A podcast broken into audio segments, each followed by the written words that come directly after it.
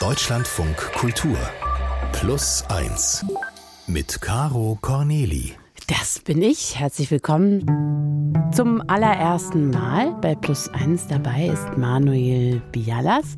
Er ist Journalist und Autor. Er erzählt uns jetzt gleich die Geschichte. Und du bist uns aus Hamburg zugeschaltet. Hallo Manuel. Hallo Caro. Ähm, ja, was ist das für eine Geschichte, die wir heute hören? Oder sagen wir, um wen geht es? Es ist die Geschichte von Imran. Ich habe Imran 2022 in Stockholm kennengelernt. Yes, the very Swedish thing in the summer. Es ist super schwedisch, im Sommer einfach an den Strand zu gehen und ins Wasser zu springen. Das ist so schwedisch. That's very Swedish. Like people would just. Die Leute ziehen sich einfach aus, legen ihre Sachen an den Straßenrand und springen ins Wasser. Then just jump to the water. Da hat er schon eine lange Reise hinter sich. Im wörtlichen Sinne, also die Entfernung, die er zurückgelegt hat, aber auch in Bezug auf die Erfahrungen, die er bis dahin sammeln musste.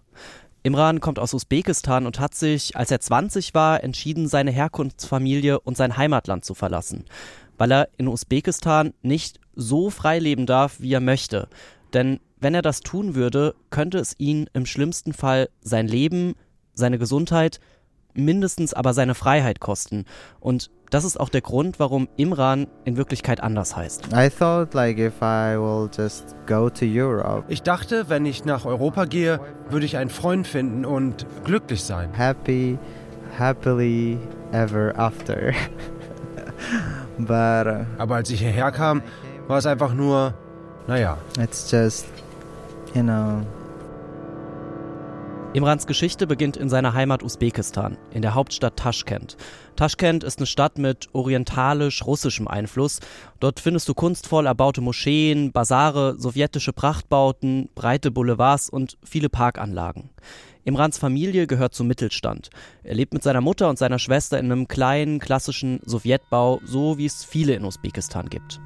When I was a teenager, I was watching Als Teenager habe ich unter meiner Bettdecke queere Filme angeschaut und geweint. and I was crying, and I really wanted Ich wollte meiner Mutter einige dieser Filme so gern zeigen, damit sie es vielleicht verstehen könnte. she could maybe understand. Ähm, was wäre denn vielleicht ein Unterschied zwischen einem queeren Film ähm, und also und einem schwulen Film? Gibt es da einen Unterschied? Kann man das sagen? Queere Filme, damit meint Imran Liebesfilme, also Filme, die oft aus westlichen Ländern kommen, wie Call Me By Your Name. Das sind dann Geschichten jenseits der heterosexuellen Norm, erzählt von gleichgeschlechtlichen Paaren. Diese Filme, die gibt's in Usbekistan eben nicht. Imran selbst ist schwul und bezeichnet sich als queer. It's taboo to talk about these topics, In Usbekistan ist es ein Tabu, über dieses Thema zu sprechen. and I never talked to my parents. Ich habe mit meinen Eltern nie über meine Sexualität geredet. Sie haben nie einen sicheren Raum geschaffen, um darüber zu sprechen. Safe space to talk about it. Was bedeutet es denn in Usbekistan queer oder eben schwul zu sein? Gesellschaftlich werden queere Menschen in Usbekistan geächtet und diskriminiert. Sie erhalten Morddrohungen und werden von ihren Familien oft zwangsverheiratet. Usbekistan ist mehrheitlich muslimisch geprägt und auch Imran wächst streng religiös auf. Er beschreibt seine Familie als sehr konservativ und sehr muslimisch. Seine sexuelle Identität, die muss er verstecken. Und dazu kommt noch, dass Usbekistan das einzige ehemalige Sowjetland ist, in dem Homosexualität unter Strafe steht. Homosexualität also per Gesetz verboten ist und mit Gefängnis bestraft wird. Und trotzdem gibt es versteckte queere Communities, die Imran in seiner Zeit als Teenager entdeckt. That's where I started using uh, the app called Telegram. Da habe ich angefangen, die App namens Telegram zu nutzen. Das ist so eine Art Messenger, sehr beliebt. We have like a lot of groups. Und wir haben eine Menge Gruppen bei Telegram, um Schwule kennenzulernen, zu treffen. Zuerst hatte ich aber zu große Angst, jemanden wirklich zu treffen. First, I was so scared to meet anyone. In einer dieser Gruppen lernt Imran dann eine Person kennen und verliebt sich. Zuerst schreiben sich die beiden nur Nachrichten, denn obwohl beide in Taschkent leben, haben sie einfach zu große Angst, sich zu treffen. Und nach eineinhalb Jahren wagen sie es endlich. Sie daten eine Weile und werden dann zu einem Liebespaar, bis es schließlich eines Tages bei Imran an der Tür klingelt. Seine Mutter und Imran sitzen gerade beim gemeinsamen Abendessen. Das war kurz vor seinem 18. Geburtstag. When I opened the door, I could see him, his sister, and his mother. with two bottle of water. Als ich die Tür aufgemacht habe, stand er da mit seiner Schwester und seiner Mutter. Mit zwei Flaschen Wasser für den Fall, dass es emotional wird, dass jemand umkippt vor lauter Stress, weil wir schwul sind. Because of the huge stress that we were gay. And then my mother was Meine Mutter war verwirrt und hat gefragt, wer seid ihr und was ist passiert? Und dann hat seine Schwester gesagt, etwas sehr, sehr, sehr Schlimmes. she said something really really really bad.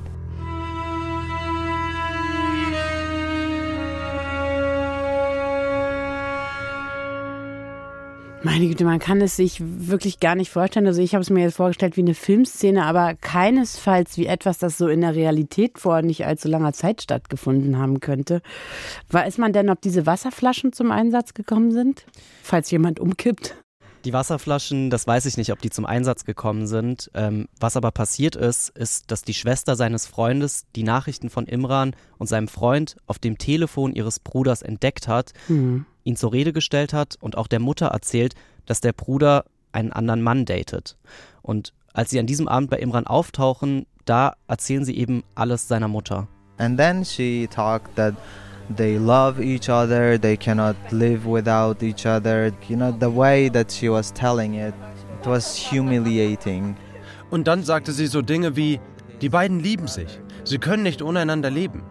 Die Art, wie sie es gesagt hat, war demütigend. Sie hat ihrem Bruder befohlen, sich auf den Boden zu setzen. Und mir dann auch. Dann nahm sie mein Handy und fragte nach dem Passwort. She asked the password, and then she saw everything and Dann hat sie alles gesehen. Sie hat gesagt, morgen komme ich mit der Polizei und ihr kommt beide ins Gefängnis. Ich habe wirklich gedacht, mein Leben ist zu Ende. I, I really thought that is like end of my life. Um Gottes Willen, was hat er dann gemacht? Imran wird in sein Zimmer gesperrt und die Mutter ruft den Onkel aus Samarkand, das ist eine Stadt über 300 Kilometer entfernt. Der Onkel kommt dann vorbei und quält, foltert Imran mit einem Gürtel, verprügelt ihn damit. Und ab diesem Zeitpunkt beginnt für Imran ein komplett fremdbestimmtes Leben unter Gewalt und Zwang. Von jetzt an wird er eine Madrasa besuchen. Das ist eine religiöse Schule, die bei ihm ziemlich, ziemlich streng ist. Und erst danach kehrt er zu seiner Mutter zurück und macht seinen Abschluss. Er ist jetzt fast 20, hat sein Abitur in der Tasche und seine Familie erlaubt ihm, in Europa zu studieren. Und genau darin sieht Imran seine Chance, sich das Leben zu ermöglichen, von dem er schon lange geträumt hat. It is really difficult from Uzbekistan to leave somewhere else. Es ist wirklich schwer, aus Usbekistan raus in ein anderes Land zu kommen. Es gibt dabei viele Schwierigkeiten, das Land zu verlassen und es kostet auch viel Geld. Für mich war Polen die einfachste und billigste Möglichkeit, die ich finden konnte. And the cheapest was Poland. 2020 wird Imran an der Uni in Warschau angenommen und bekommt ein Studierendenvisum. Er will aber nicht nur zum Studium bleiben, sein Plan, in Europa einen Asylantrag stellen als politisch Verfolgter. Manuel, wie geht es denn dann weiter bei Imran? Leider läuft das überhaupt nicht so, wie Imran sich das vorgestellt hat. Er kommt nach Warschau, lebt in einem Wohnheim für Studierende und merkt schon nach kurzer Zeit, dass er hier in Polen auf gar keinen Fall bleiben will. When I was there, I didn't want to do my asylum there because Als ich dann da war, wollte ich dort kein Asyl mehr beantragen, weil ich bei so vielen Demonstrationen gegen die polnische Regierung gewesen bin. from Polish people. And what I think if even Poland doesn't care its own people's LGBTQ rights, Ich denke, wenn Polen sich nicht mal um die LGBTQ-Rechte seiner eigenen Leute kümmert und wenn die polnische Nation selbst keine Rechte zur Verfügung stellt, um queere Menschen und Transmenschen zu schützen, warum sollte sie sich dann um mich kümmern? Jemanden, der aus einem islamischen Land kommt. how would care about me who is coming from Islamic country? Ja, wir haben gerade gehört, Imran geht viel auf Demos und zwar nicht nur für seine eigenen Rechte, auch für die Rechte von Frauen. Ist er denn ein sehr politischer Mensch? Mhm. Als Imran in Warschau ankommt, finden gerade super viele Proteste statt gegen neue Abtreibungsverbote und gegen LGBTQ. Und viele queere Menschen kämpfen in Polen für mehr Gleichberechtigung. Und ja, auch Imran ist politisch sehr aktiv und läuft auf vielen dieser Demos mit. Und als ihm klar wird, dass Polen unter der Führung der rechtskonservativen Peace-Partei nicht das Land ist, wo er als queerer Mensch frei leben kann, beschließt er, seinen Antrag auf Asyl in einem anderen Land zu stellen. I'm pretty sure that I would be rejected and deported back to my country. Ich bin mir ziemlich sicher, dass ich abgelehnt und abgeschoben worden wäre. Zurück in mein Land, wo ich wegen meiner sexuellen Identität ins Gefängnis kommen kann. So I find Sweden very open and tolerant country Ich dachte dann, dass Schweden ein sehr offenes und tolerantes Land ist. Ich wusste zwar, dass ich nach der Dublin-Verordnung nach Polen zurückgeschickt werden könnte, aber ich habe wirklich geglaubt, dass Schweden nicht das Land ist, das mich in Gefahr bringt und mich zurückschicken würde. is not that country who would send me back to danger. Imran fasst einen Entschluss. Er bleibt noch bis zum Ende des Semesters in Polen und dann wird er nach Schweden weiterziehen. An dem Tag, als sein Studivisum in Polen abläuft, nimmt er die Fähre über die Ostsee nach Schweden, um dort einen Antrag auf politisches Asyl zu stellen. Sein Plan scheitert. Imran wird direkt am Hafen abgefangen und in eine Unterkunft für Geflüchtete geschickt. Knapp zwei Stunden Autofahrt von Stockholm entfernt wohnt er jetzt. Und nach einigen Wochen bekommt er einen Brief. Er soll abgeschoben werden. Zurück nach Polen, seinem ersten Ankunftsland, um dort einen Asylantrag zu stellen. Er hat gehofft, dass genau das nicht passiert, aber so sind die EU-Regeln, die Dublin II-Verordnung. The day I got rejected, I actually left the place. An dem Tag, an dem ich abgelehnt wurde, habe ich die Unterkunft verlassen, an der das Migrationsamt mich untergebracht hatte. Denn ich hatte Angst, dass sie kommen würden, mich einfach mitnehmen und zwingen würden, nach Polen zurückzukehren. Also habe ich den Ort verlassen und bin nach Stockholm, ohne Geld und ohne jemanden zu kennen. I came to Stockholm with no money, without knowing anyone.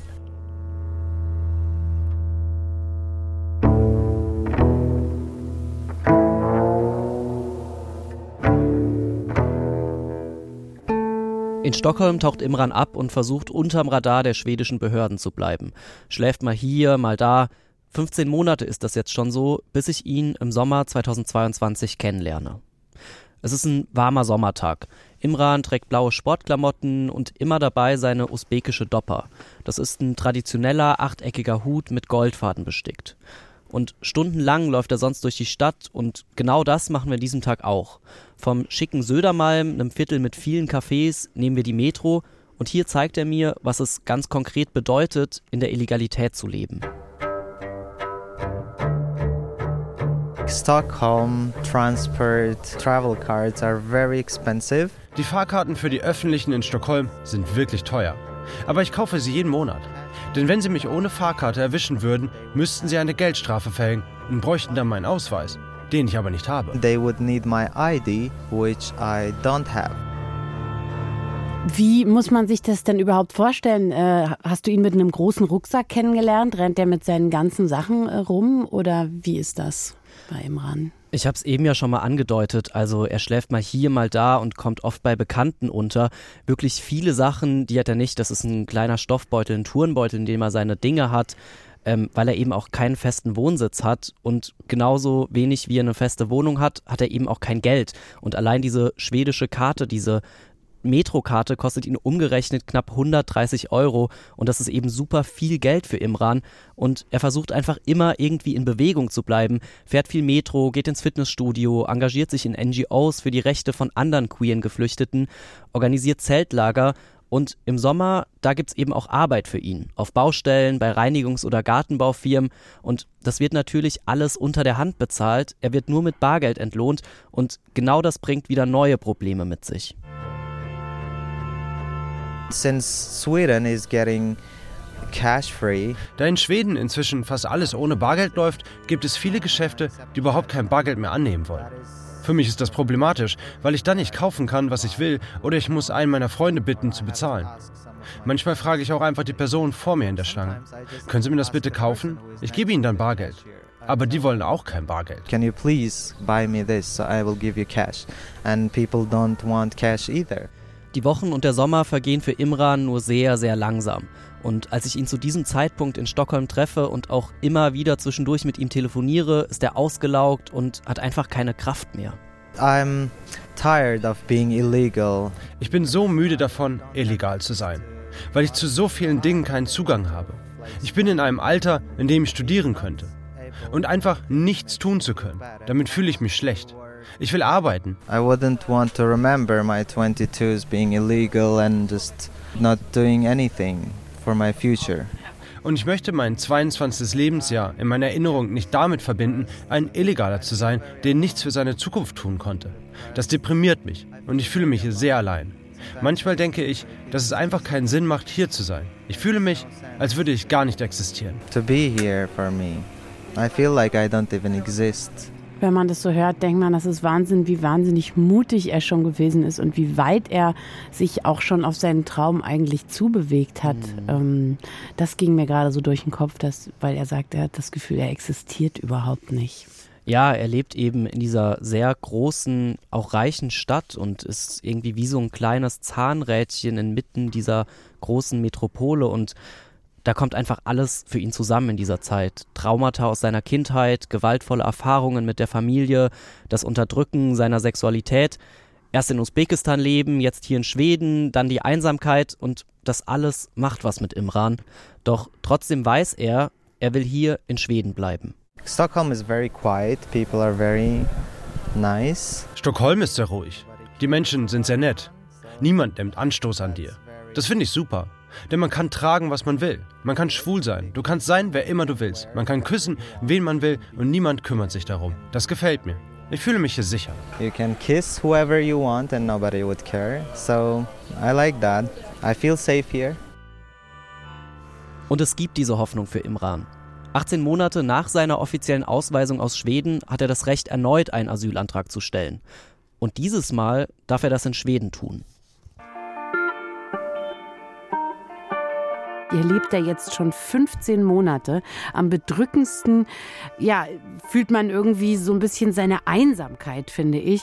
Aber Imran hat auch Hoffnung, hast du erzählt, Manuel. Wie geht's denn hm. weiter mit ihm? Nachdem Imran sich 18 Monate nach seiner offiziellen Ausweisung aus Schweden nicht in Polen gemeldet hat, geht die Zuständigkeit an Schweden über. So die Dublin-II-Verordnung. Und von anderen Geflüchteten hat er Fragen bekommen, die ihn bei der Asylprüfung erwarten könnten. What do you feel about your sexuality? Have you talked about it? Was fühlen Sie in Bezug auf Ihre Sexualität? Haben Sie mit jemandem darüber gesprochen? Hatten Sie Angst davor? just a lot of about feelings.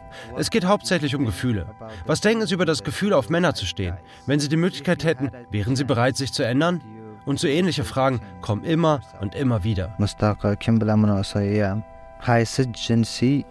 jins ishqiy munosabatda bo'lar edi the same question comes again again Imran hat Angst, dass die schwedischen Behörden nicht anerkennen, dass er queer ist, ihm seine Homosexualität absprechen und damit den Asylantrag ablehnen. Und das würde bedeuten, dass er zurück nach Usbekistan geschickt wird. Von solchen und ähnlichen Fällen hört er immer wieder. Und zusammen mit seiner Anwältin bereitet er sich auf die Anhörung vor. Die NGO, in der Imran sich lange engagiert hat, stellt ihm die Juristin.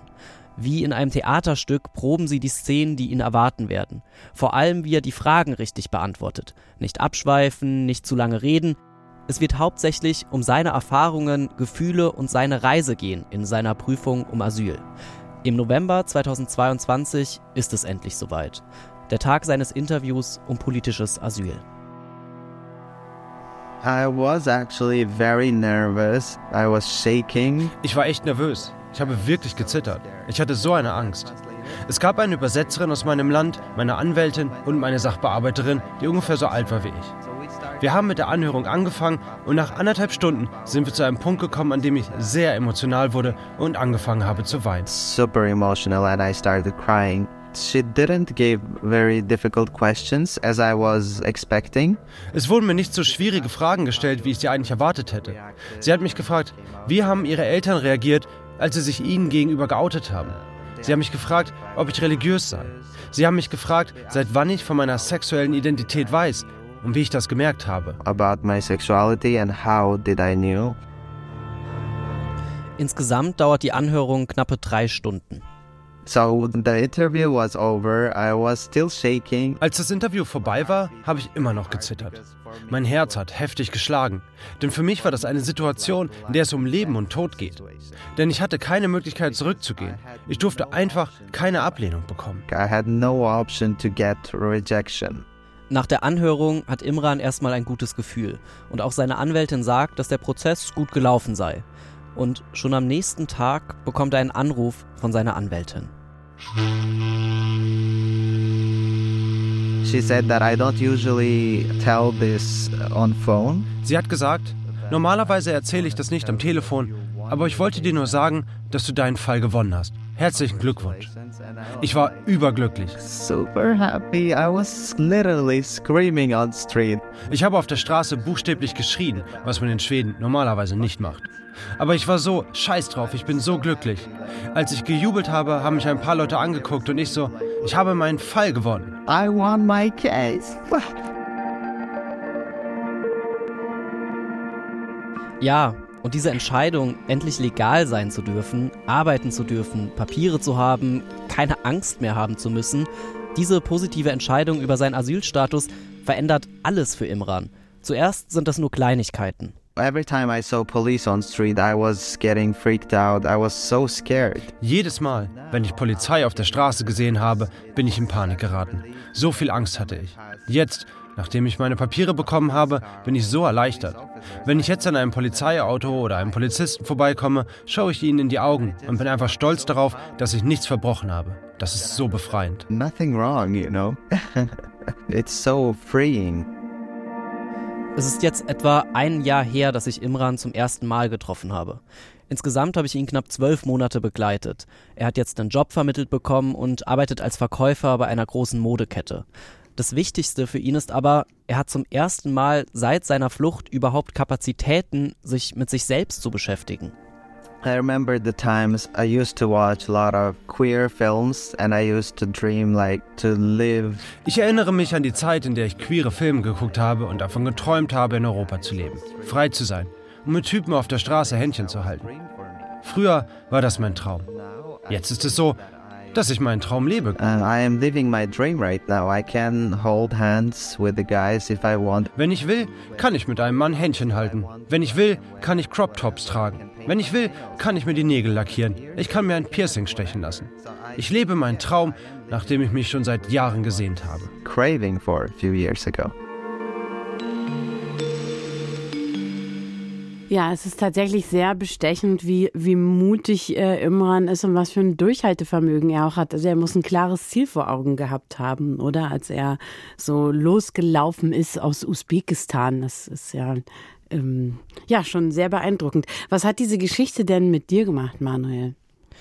Mich hat auch beeindruckt, wie zielstrebig in Anführungszeichen Imran seinen Weg geht und ich habe ihn ja einfach lange, lange begleitet, viele Monate mit ihm gesprochen, immer mal wieder auf WhatsApp auch Kontakt gehalten, auf sozialen Medien gesehen, wie es ihm, wie es ihm heute geht. Und mich hat das einfach unfassbar berührt, wie dieser junge Mann um seine Identität kämpft und man immer wieder denkt, er gibt auf und das geschieht einfach nicht, weil er einfach so konsequent seinen Weg geht und für sich einsteht. Und das hat mich einfach unfassbar, unfassbar an diesem jungen Mann beeindruckt. Weißt du, ob er Kontakt zu seiner Familie hat? Das ist ein Thema, mit dem ich lange mit ihm gesprochen habe, auch im Vorfeld. Er schreibt mit seiner Mutter hin und wieder SMS, die ihn natürlich in Anführungszeichen immer noch heilen will, verändern will. Ähm, wirklich reden tut er darüber aber nicht mehr, einfach weil er wahnsinnig weit von seiner Familie mittlerweile entfernt wohnt und ein selbstbestimmtes Leben führt und auf der anderen Seite, weil er auch einfach davon traumatisiert ist und einfach nicht gerne darüber spricht. Also Imran hat Zuflucht in Schweden gefunden und ist jetzt sicher in Stockholm, so als queerer Geflüchteter aus Usbekistan. Ähm, wie geht's ihm denn jetzt und was sind seine Pläne? All das, was Imran erleben musste, hat natürlich unfassbare Spuren hinterlassen, körperlich und auch psychisch. Und deshalb gibt es natürlich immer wieder Phasen, in denen es ihm einfach schlecht geht oder Tage, an denen er für niemanden zu greifen ist, an denen er nicht auf WhatsApp antwortet, nicht ans Telefon geht. Aber auch wenn unsere Geschichte mit Imran hier endet, schaut er für sich voller Zuversicht in die Zukunft. This year I'm gonna be traveling a lot and I deserve it. Dieses Jahr werde ich viel reisen und das habe ich mir verdient. Ich will studieren. Ich bewerbe mich gerade an der Uni. Und ja, ich bin glücklich. Denn ich bin frei von meinen Eltern, von den Urteilen der Gesellschaft, von dem, was die Leute denken. Und von allem, was ich in meinem Heimatland erleben musste. From uh, what people are gonna think, from everything which I faced in my home country. Ja, dann ganz herzlichen Dank an Manuel Bialas und Dank auch natürlich an Imran. Es gibt einen Doku-Podcast, den du, Manuel, mit deinem Kollegen Daniel Hirsch zusammen gemacht hast, in dem Imrans Geschichte auch vorkommt. Wir sind hier queer in Europa von Radio Fritz vom RBB. Das sind die Kollegen. Ja, hier bleibt mir an dieser Stelle noch, äh, Ihnen vielleicht Mut zu machen, wenn Sie auch eine Geschichte haben, von der Sie finden, wir könnten sie mal hier im Rahmen unserer langen Geschichte bei Plus 1 erzählen. Dann fassen Sie sich ein Herz, seien Sie mutig und schicken Sie uns eine E-Mail an plus1 Danke dir, Manuel. Ich hab zu danken.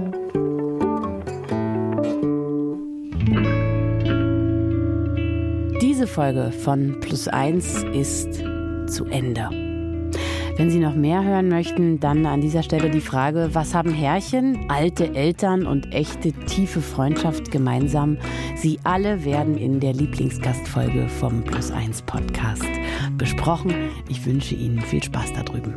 Ja, irgendwann hat die Katja dann mir, als das, der, das Eis gebrochen war, hat die tatsächlich mal gesagt zu mir, Marietta, ich fand dich total arrogant. Dann habe ich gesagt, ich dich auch, Katja.